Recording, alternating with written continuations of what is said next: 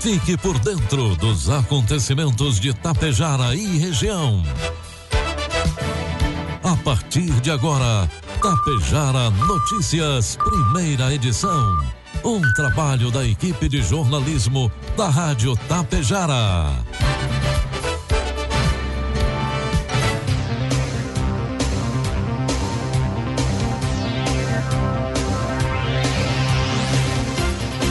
Bom dia, pontualmente 7 horas da manhã. Está no ar a partir de agora, aqui pela Rádio Tapejara, a primeira edição do Tapejara Notícias desta segunda-feira, 31 de maio de 2021. Tempo bom em Tapejara, 7 graus é a temperatura, 82% a umidade relativa do ar. Notícias que são destaques desta edição. Hoje tem aplicação da segunda dose da vacina contra a Covid-19 para idosos acima de 81 anos em Tapejara. Tapejara terá a campanha Te Fortalece com distribuição de kits para a imunidade. Colisão entre dois veículos deixa três pessoas feridas no centro de Tapejara na noite de sábado. Hoje tem desligamento de energia elétrica em linha 3 e linha 4. Com o oferecimento de Bianchini Empreendimentos e Agro Daniele, está no ar a primeira edição do Tapejara Notícias.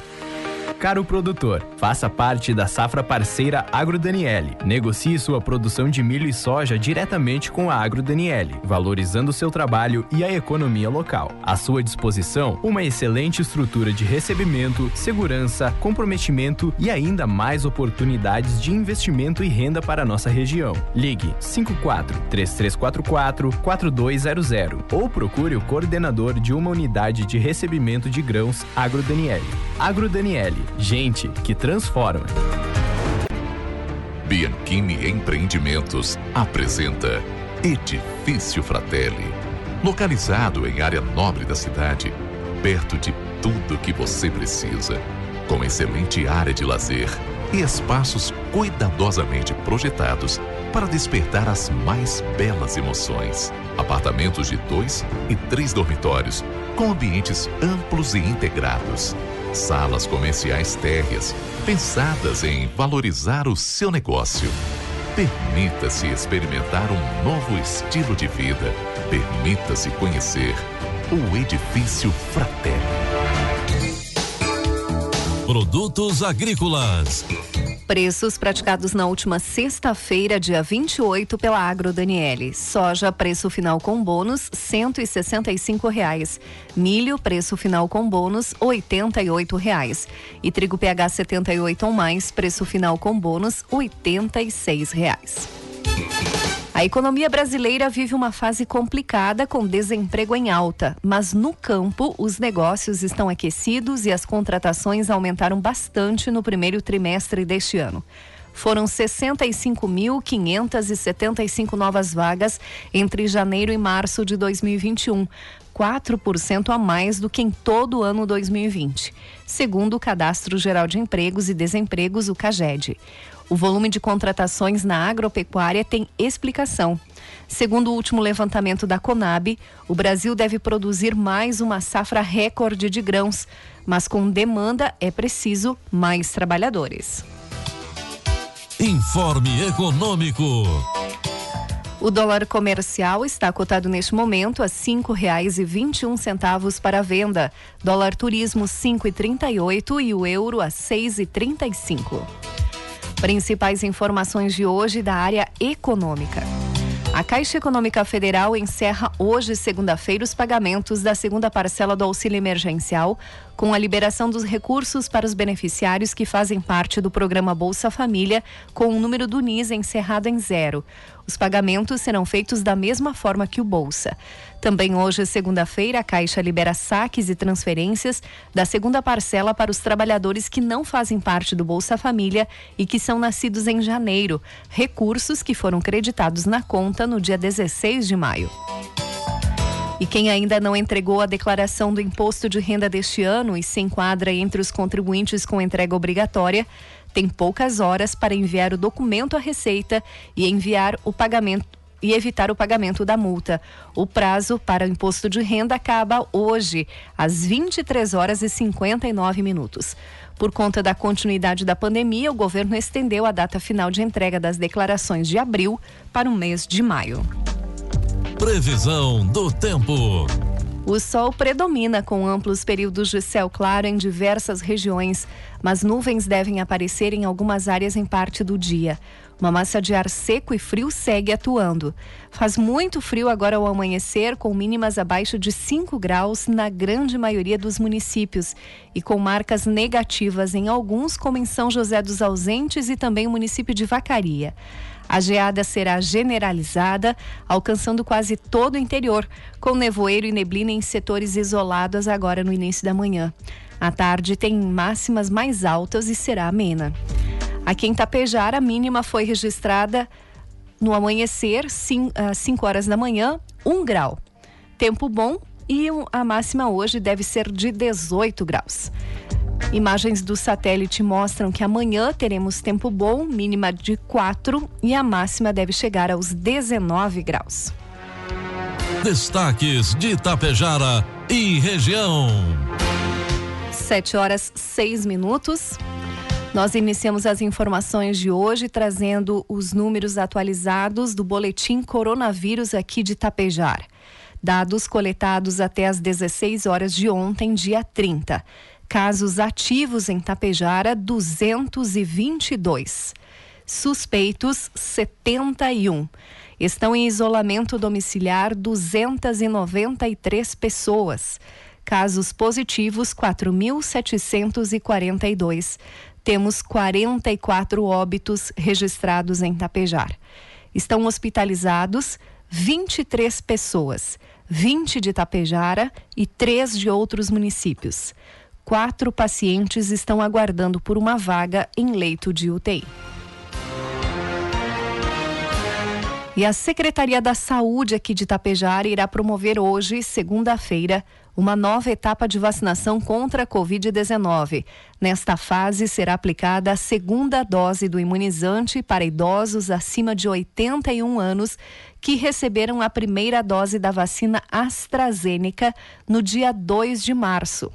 A etapa acontecerá no formato drive-thru, das 14 às 16 horas, no estacionamento do Centro de Diagnósticos do Hospital Santo Antônio, em frente à Secretaria Municipal da Saúde, que é na rua Tranquilo Baço, e a fila será do sentido Saúde Center Clínica Hospital Santo Antônio. Todos devem levar um documento CP com CPF, cartão SUS e o comprovante da primeira dose. Também hoje, a Secretaria da Saúde estará recebendo durante a vacinação a doação de alimentos não perecíveis. E amanhã, terça-feira, dia 1 de junho, haverá vacinação dos professores aqui em Tapejara que lecionam no ensino superior e que residem em nosso município.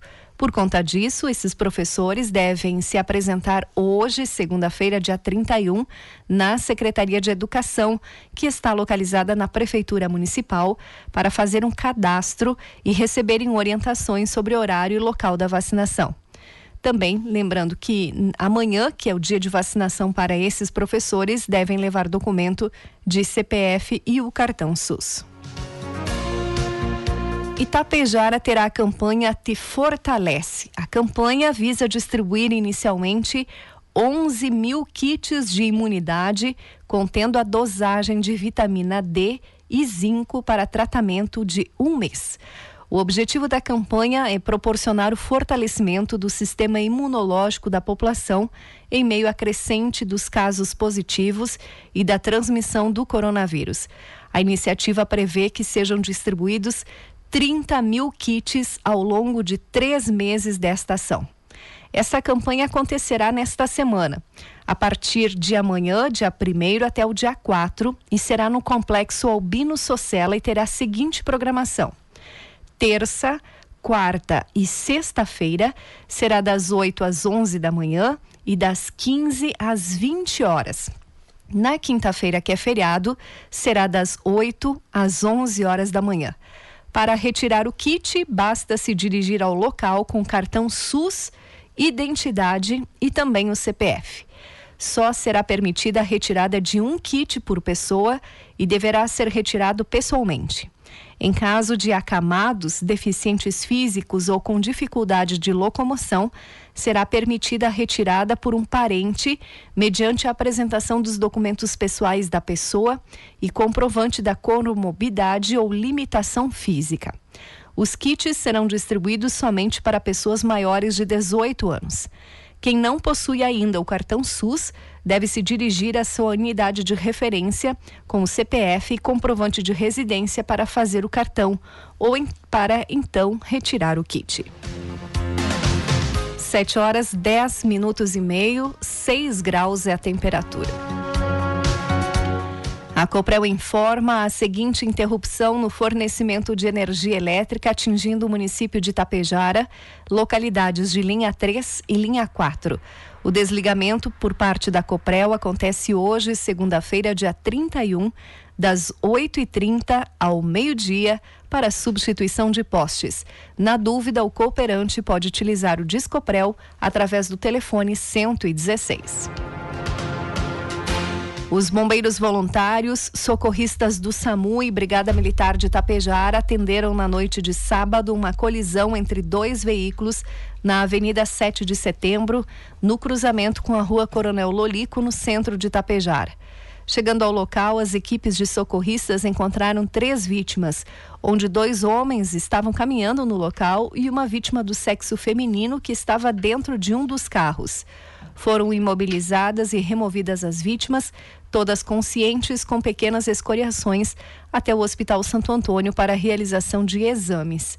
Além disso, foi necessário o uso da caminhonete S10 dos bombeiros voluntários para fazer a lavagem da pista, onde foram utilizados 50 litros de água. E na tarde de ontem, domingo, um grave acidente com óbito foi registrado na IRS 324 entre Vila Maria e Marau. Segundo informações, o condutor de um Voyage com placas de Santo Ângelo perdeu o controle e colidiu frontalmente com um caminhão. O acidente ocorreu na curva dos Orsatos. Com o impacto da colisão, o Voyage se partiu ao meio. O condutor e único ocupante do automóvel morreu no local. Ele não teve a identidade revelada. O condutor do caminhão Mercedes não teve ferimentos. As equipes do Corpo de Bombeiros Voluntários de Marau e Polícia Rodoviária Estadual atenderam a ocorrência. O trânsito ficou primeiramente interrompido e posteriormente lento naquele trecho. 7 horas 12 minutos e meio, 6 graus é a temperatura. Em função dos impactos da pandemia de Covid-19, o prazo para entrega da declaração anual de rebanho foi prorrogado até o dia 31 de julho. Produtores rurais de todo o Rio Grande do Sul têm até esta data para enviar os dados referentes a 2021, contendo todos os animais existentes na propriedade. O prazo original finalizaria na próxima hoje, segunda-feira, dia 31. O documento é obrigatório, com formulário próprio que está disponível e deve ser encaminhado para a Inspetoria de Defesa Agropecuária do município de origem. Para evitar aglomerações, nas inspetorias, a orientação é que as declarações sejam encaminhadas preferencialmente para o e-mail ou WhatsApp da inspetoria. O número do WhatsApp de cada inspetoria é o mesmo do seu telefone fixo.